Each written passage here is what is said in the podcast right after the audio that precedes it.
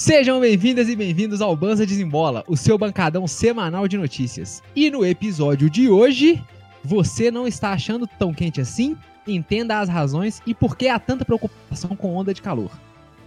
ONU pede que políticas de drogas protejam os direitos humanos.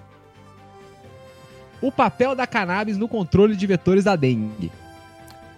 Datafolha. Maioria é contra o uso recreativo da maconha e a favor da medicinal. Começando mais um episódio Aí, de Banza Desembola, não é mesmo, Heitor? Exatamente, Marlock. Ó, já vou ler a primeira de saída aqui então, que é o seguinte, ó. Você não está achando tão quente assim? Aí a gente vai entender as razões do porquê. Por que, que tá, tá, tá, tá, tá, tá, tá esse calor aqui, Marlon? Diz a matéria. O domo quente que pôs fim ao inverno sem força e marcou o início de uma primavera que promete calor em vez de flores, que pena, continua potente, principalmente E... no centro do Brasil. Alguns Não, recordes têm sido principalmente, batidos volta no principalmente, que caiu. no centro do Brasil. Alguns recordes têm sido batidos, mas cidades famosas pelas altas temperaturas, como o Rio de Janeiro, não estão especialmente quentes. Isso deixa muita gente confusa. É importante saber que os alertas de calor atípico para o período do ano foram feitas com base em evidências científicas. Recordes de temperatura do ano foram batidos em dezenas de cidades do Brasil, inclusive aqui em BH, viu, Marlock? A gente teve o dia mais quente já registrado na história aqui em BH. Olha aí. Sem meme. Mas recordes não são o que realmente importa ou caracterizam uma onda de calor, com possíveis efeito- efeitos negativos para o meio ambiente e a saúde humana. Um dia isolado de primavera ou verão pode bater recordes, e nem por isso será um desastre. O lance é que tá, tá tendo muitos dias, né, Marlon? Seguidos. É isso. É isso. É. E ó que fita. Uma pesquisa inédita da LASA UFRJ, publicada pelo Globo no domingo passado, revelou que 38 milhões de brasileiros já vivem sob estresse térmico.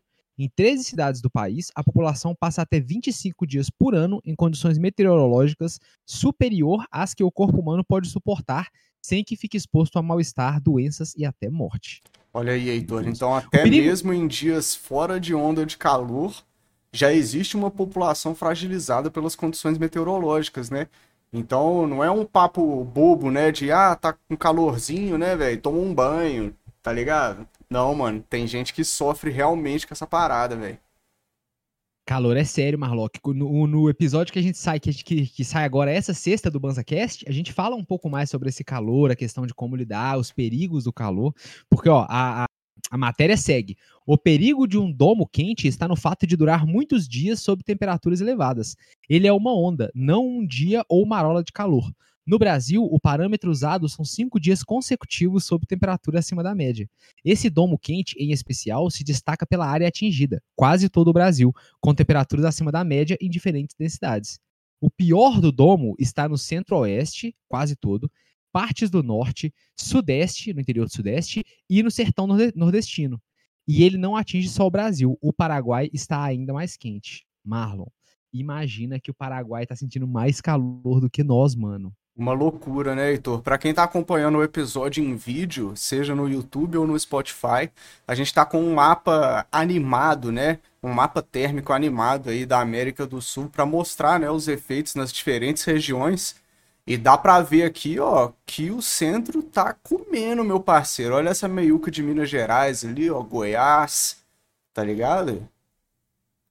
É, mano, tá Pau quente tá demais, velho. E realmente, Hum. se a gente observar, ali na região do Rio de Janeiro já não tem tanta evidência, né? Da onda de calor. Exatamente. E, e pra você ver, BH tá na beiradinha do calor ali, tipo assim, na parte que já não tá o bicho pegando. E eu estou. Mas, mas vamos falar a verdade. Inveja da galera da Cordilheira dos Andes ali, hein? Olha, tá tudo imagina. friozinho, geladinho. é, mano. Então aí. hidratem-se, time. Se cuidem, calor é sério, Por favor. saúde. Vamos todo mundo. A, a, boca se- a boca seca do baseado, você tem que pensar que você tá com ela o dia inteiro, velho. Vai beber na água. Isso. Vai beber na água. Exatamente, exatamente. Agora vamos de next, Marlock. Vamos de next, vamos de internacional, velho, porque a ONU pede que políticas de drogas protejam os direitos humanos. Em 20 de setembro, o Conselho de Direitos Humanos das Nações Unidas publicou o relatório do Escritório de Direitos Humanos da ONU sobre questões que se, desenvolveram devido à guerra às drogas. Esse relatório foi criado a pedido do alto comissiona- comissariado do órgão em abril de 2023 e foi apresentado durante a 54ª sessão de Conselhos de Direitos Humanos, que dura entre 11 de setembro e 13 de outubro. O relatório da ONU insta os estados, os países, né, a acabarem com as dependências excessivas de medidas punitivas para resolver o problema das drogas e a mudarem para intervenções baseadas nos direitos humanos e na saúde pública. Abre aí uma citação, é, uma aspas, de uma nota publicada pela ONU.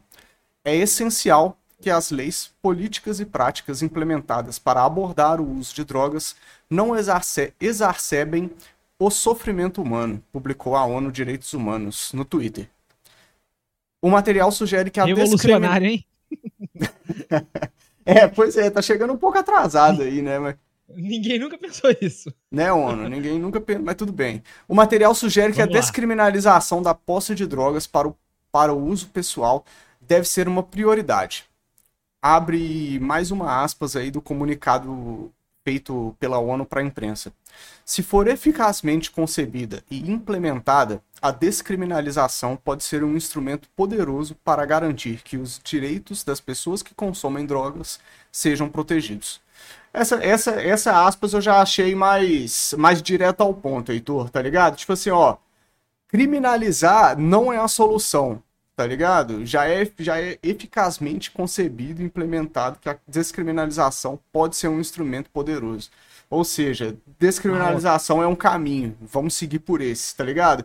E assim, a gente tá brincando que a ONU tá fazendo uma declaração um pouco atrasada, e realmente tá, mas é porque é um órgão de grande relevância no cenário internacional e, e realmente as, as, essas tomadas de decisão nessas instâncias, elas demoram um pouco para chegar, né, Heitor?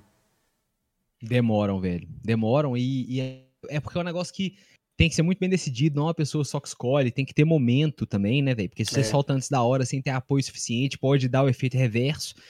Tá zoando que a ONU tá atrasada, mas só da ONU já tá soltando isso aí, e principalmente a frase que eu gostei da agora foi: é essencial que as leis, políticas e práticas implementadas para abordar o uso de drogas não exacerbem, exacerbem o sofrimento humano, porque parece uma é... coisa tão óbvia, né, Marroque? Pensar assim, pô, o que a gente for decidir com política pública não pode piorar o sofrimento de ninguém, tem que melhorar.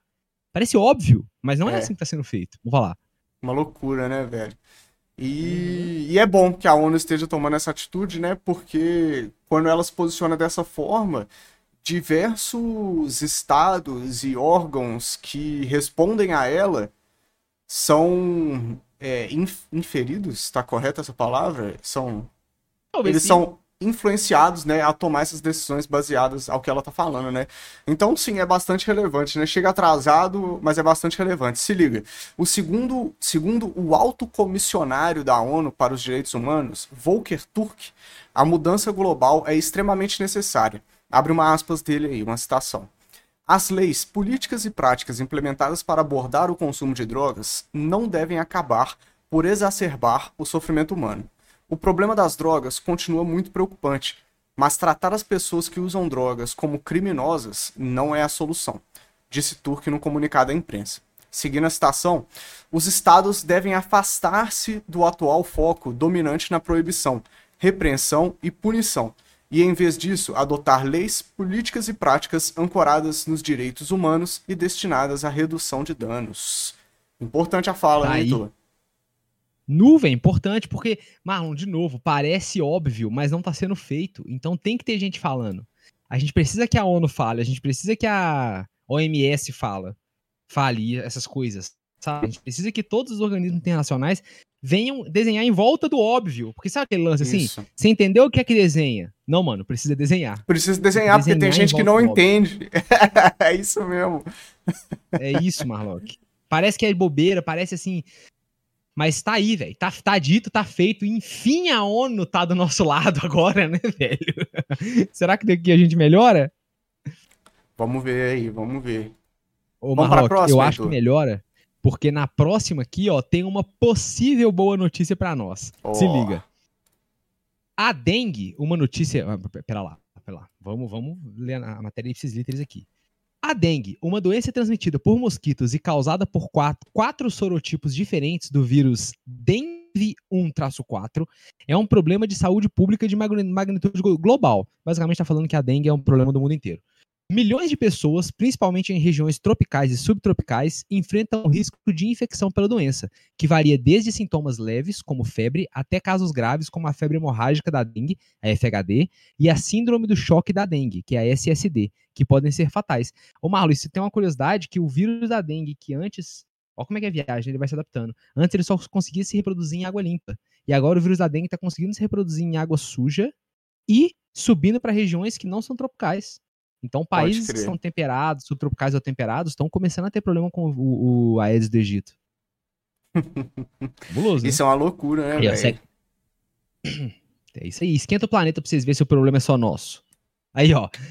Segue a matéria. No entanto, um estudo recente trouxe à tona uma possível aliada surpreendente no combate à dengue, a cannabis sativa. Essa planta, reconhecida por suas aplicações medicinais em várias culturas ao longo da história, está sendo explorada especificamente na forma de óleo de cannabis como um repelente de mosquitos. Os óleos essenciais derivados da cannabis são considerados potentes contra uma ampla gama de patógenos virais, fúngicos e bacterianos, o que suscita a possibilidade de sua eficácia no combate aos mosquitos transmissores da dengue. No entanto, é impossível ressaltar que, importante. até o momento, a atividade é importante. É muito importante. Ressaltar que, até o momento, a atividade repelente de mosquitos da dengue. Opa, vamos lá. A atividade repelente de mosquitos da dengue do óleo de cannabis não foi comprovada por ensaios clínicos. Portanto, para que a cannabis possa ser considerada uma ferramenta eficaz no controle de vetores de doenças virais da dengue, é necessário que novas pesquisas se concentrem na exploração dos mecanismos moleculares dos óleos essenciais da cannabis e de seus compostos químicos individuais. Então tá aí, Marlock. É uma pesquisa tentando usar o óleo da maconha como um repelente de mosquitos e, portanto, diminuir os impactos da dengue na população. Heitor, realmente é uma pesquisa muito importante aí na área, né, velho? Para usar o óleo como repelente e tal, mas eu particularmente prefiro fazer um, um esfumaçado aqui, que eu espanto os, agora, os mosquitos rapidinho. Eles estão na dúvida se funciona porque eles não fumam, filho. Porque é, se fumar, não Acende um baseado pra você ver uma tora pra você ver. Desculpa, rapaziada. Isso aqui é um programa sério de notícia, né? Informativo. Ô, Marlock, mas eu gostei que a matéria traz que é uma pesquisa, né, para começo de conversa. É, então não tem nada, não tem nada batido no né? martelo ainda. E eu achei legal que a matéria é da Sechat. E a Sechat pôs no corpo da matéria a pesquisa que eles usaram, o artigo legal, né? científico né? que eles leram para fazer a matéria. E isso é um negócio, Marlon, que eu nunca tinha visto. É a primeira vez na minha vida que eu vejo uma matéria jornalística que traz o artigo no corpo da matéria. Anexaram o PDF, né? E dá para fazer o download Sacou? do PDF se quiser, né? Tem aqui, ó. Pra galera O PDF tá na tela, como se fosse um, uma barrinha de rolagem. Então, eu tô então, velho, na tela pra galera aqui. Chat. Quem tá aí ao vivo vendo o vídeo tá vendo quem tá só no áudio. Palmas pra ser chat, velho, porque isso é como é que fala? É matar a cobra e mostrar o pau, né? Não? é isso, pô, com certeza. É isso. E não matem cobra, por favor, os biólogos agradecem. então, é, tá aí, Marlon. Temos essa, essa possibilidade promissora. Agora, uma notícia não surpreendente, talvez, Heitor. Ah. Vamos lá. Datafolha. Maioria é contra o uso recreativo da maconha e a favor da medicinal. Vamos lá, time.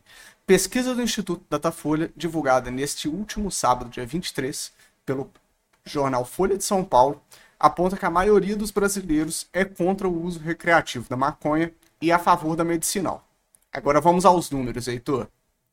Vamos 72% lá. dos pesquisados, dos brasileiros pesquisados, são contra o uso recreativo e 23% deles é a favor.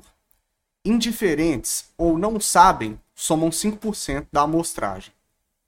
Então, trocando em miúdos, set, ó, uso recreativo, 70 contra, 20 a favor e 5 indeciso. Trocando Perfeito. em miúdos, é isso? Isso, Beleza. exato. Agora, já os favoráveis para o uso medicinal são 76% a favor, enquanto que 26% são contra. E aí eu acho que tem um dado interessante que é o de que 1% são indiferentes, entre 1 a 2% são indiferentes ou sem opinião. Não, perdão. Aí, 1% ó. são indiferentes e 2% são sem opinião. em relação à cannabis medicinal, né? Então Em provavelmente ser à negócio assim, você é a favor ou contra a cannabis medicinal? Ah, a não vai sei. falar, velho, tô nem aí, mano. Dá to- É, Pode é, ser, tipo pode ser. isso. Eu achei engraçado, Marlock, porque inverte, né? Inverte. Enquanto 70% dos brasileiros são contra o uso recreativo, 70% são a favor do uso medicinal.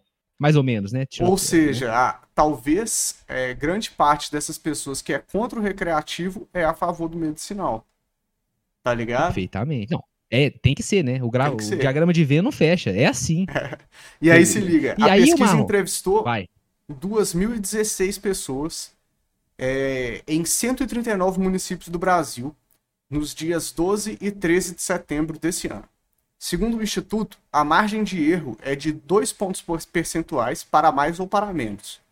O estudo mostra que há mais informação sobre o uso medicinal em circulação na sociedade. 85% dos entrevistados responderam que possuem certo conhecimento sobre o assunto. 32% dizem estar bem informados. E 42%, por- 42% mais, ou, mais ou menos bem mais ou menos informados. Entendeu? 42% falam, ah, tô mais ou menos informado. Enquanto 11% Ah, afirmaram entendi. que estão mal informados. Então, resumo assim, ó. 85% dos entrevistados, Revi entrevistou. 85% falou: "Não, eu já ouvi falar desse negócio sim. Eu sei o que que é". Dessa Isso. galera, 30% falou que tá top, entende tudo. Frago 40% falou que só entende de orelhada. Isso. 11% falou que sabe o que é, mas não tá por dentro. Os é que isso? desconhecem o assunto são 11% também. Uhum. E aqueles que preferiram não responder são dois. Que eu tô ligado, que ligado? vocês vão sair da sauna logo, porque não É. pode falar, ô, já fumo, velho, você tá de mole. Cara, é, às vezes o cara é oficial, né? Tem que fazer teste. Tá vendo? o bagulho é louco. Então, Heitor, é muito, são muito curiosas as amostragens, né, velho? Porque São. 97% dos entrevistados afirmaram nunca ter usado nenhum tipo de canabidiol. Ou seja, CBD. Ou THC. né? Ou THC. assim, nunca usou nem THC nem CBD. nem CBD. E mesmo assim, 67% dos brasileiros são a favor do plantio para produção de remédio. Então, é, Ó, tá vendo? eu- o que, que eu interpreto dessa pesquisa, Heitor? Falta de conhecimento, mano. Tá ligado? Falta de É informação, velho. Principalmente a respeito do uso recreativo. Tá ligado? Que sim, ainda são necessários muitos estudos, tanto que a gente vem acompanhando aqui sempre, toda semana, e no BanzaCast também, toda semana. Mas. Mano, já se sabe que é muito menos danoso do que o consumo de álcool, por exemplo, do que o consumo de tabaco. Tá ligado, mano? Então. Para! Eu acho que é isso, velho. É. Saca? É, é conversar de maneira franca com a sociedade, explicar os pormenores, explicar os lados negativos, que tem lados negativos, E positivo. os lados positivos. tá ligado, Tem lados velho? positivos. Tem lados Ô, Marlon, eu achei positivos. legal eles falarem assim que quase 100% das pessoas que foram entrevistadas, né, nunca usaram maconha de nenhum tipo, é, como medicina, né, nunca usaram maconha medicinal, mas que 70% fala que tem que plantar pra fazer sim. Então, é, é, re- reafirma isso que você falou. As pessoas não é que elas são contra, elas só não sabem do que tá sendo falado. Se você Isso. ensinar, elas vão querer também. Eu tenho uma, eu tenho uma observação, velho. Se a gente para de chamar quando é medicinal de cannabis e quando é pra chapar e ficar doidão de maconha, eu acho que já ajuda, mano. Porque é a mesma coisa, tá ligado, velho? Não adianta ficar fazendo matéria, É escrevendo sobre super maconha gourmet, tá ligado, velho? Nada, é e tudo do outro lado, maconha, mano. cannabis medicinal. E do outro lado, Tudo cannabis maconha. medicinal. É tudo maconha, velho, tá ligado? Vamos começar um movimento pra fazer o contrário. Toda vez que for medicinal, chama de maconha. Toda vez que for pra ficar doidão, chama de cannabis. Isso. Pronto. Aí nós vamos bagunçar o sistema todo. Vamos zoar e misturar tudo. o bagulho todo, né? boa ideia, Heitor. Boa ideia. É isso aí, Marlock. E aqui a gente e aqui encerra o nosso bancadão de notícias da semana, né, Heitor? Transmimento de, de pensação. Minha mãe Marlon. fala. Transmimento de pensação. Aí, ó. Eu queria lembrar a todo mundo que todos os links para as matérias que a gente falou aqui, todas elas completas, estão disponíveis gratuitamente lá no nosso Discord. O link tá nas descrições e tá todo mundo mais do que convidado. Obrigado por se informar com mais essa edição do Banza Desembola. Não se esqueça de deixar o seu like, comentar, se inscrever e ativar o sininho para não perder nenhum vídeo novo, certo? Tamo Muito junto, obrigado Marlock. Até a E próxima. até a próxima. Salve! Salve!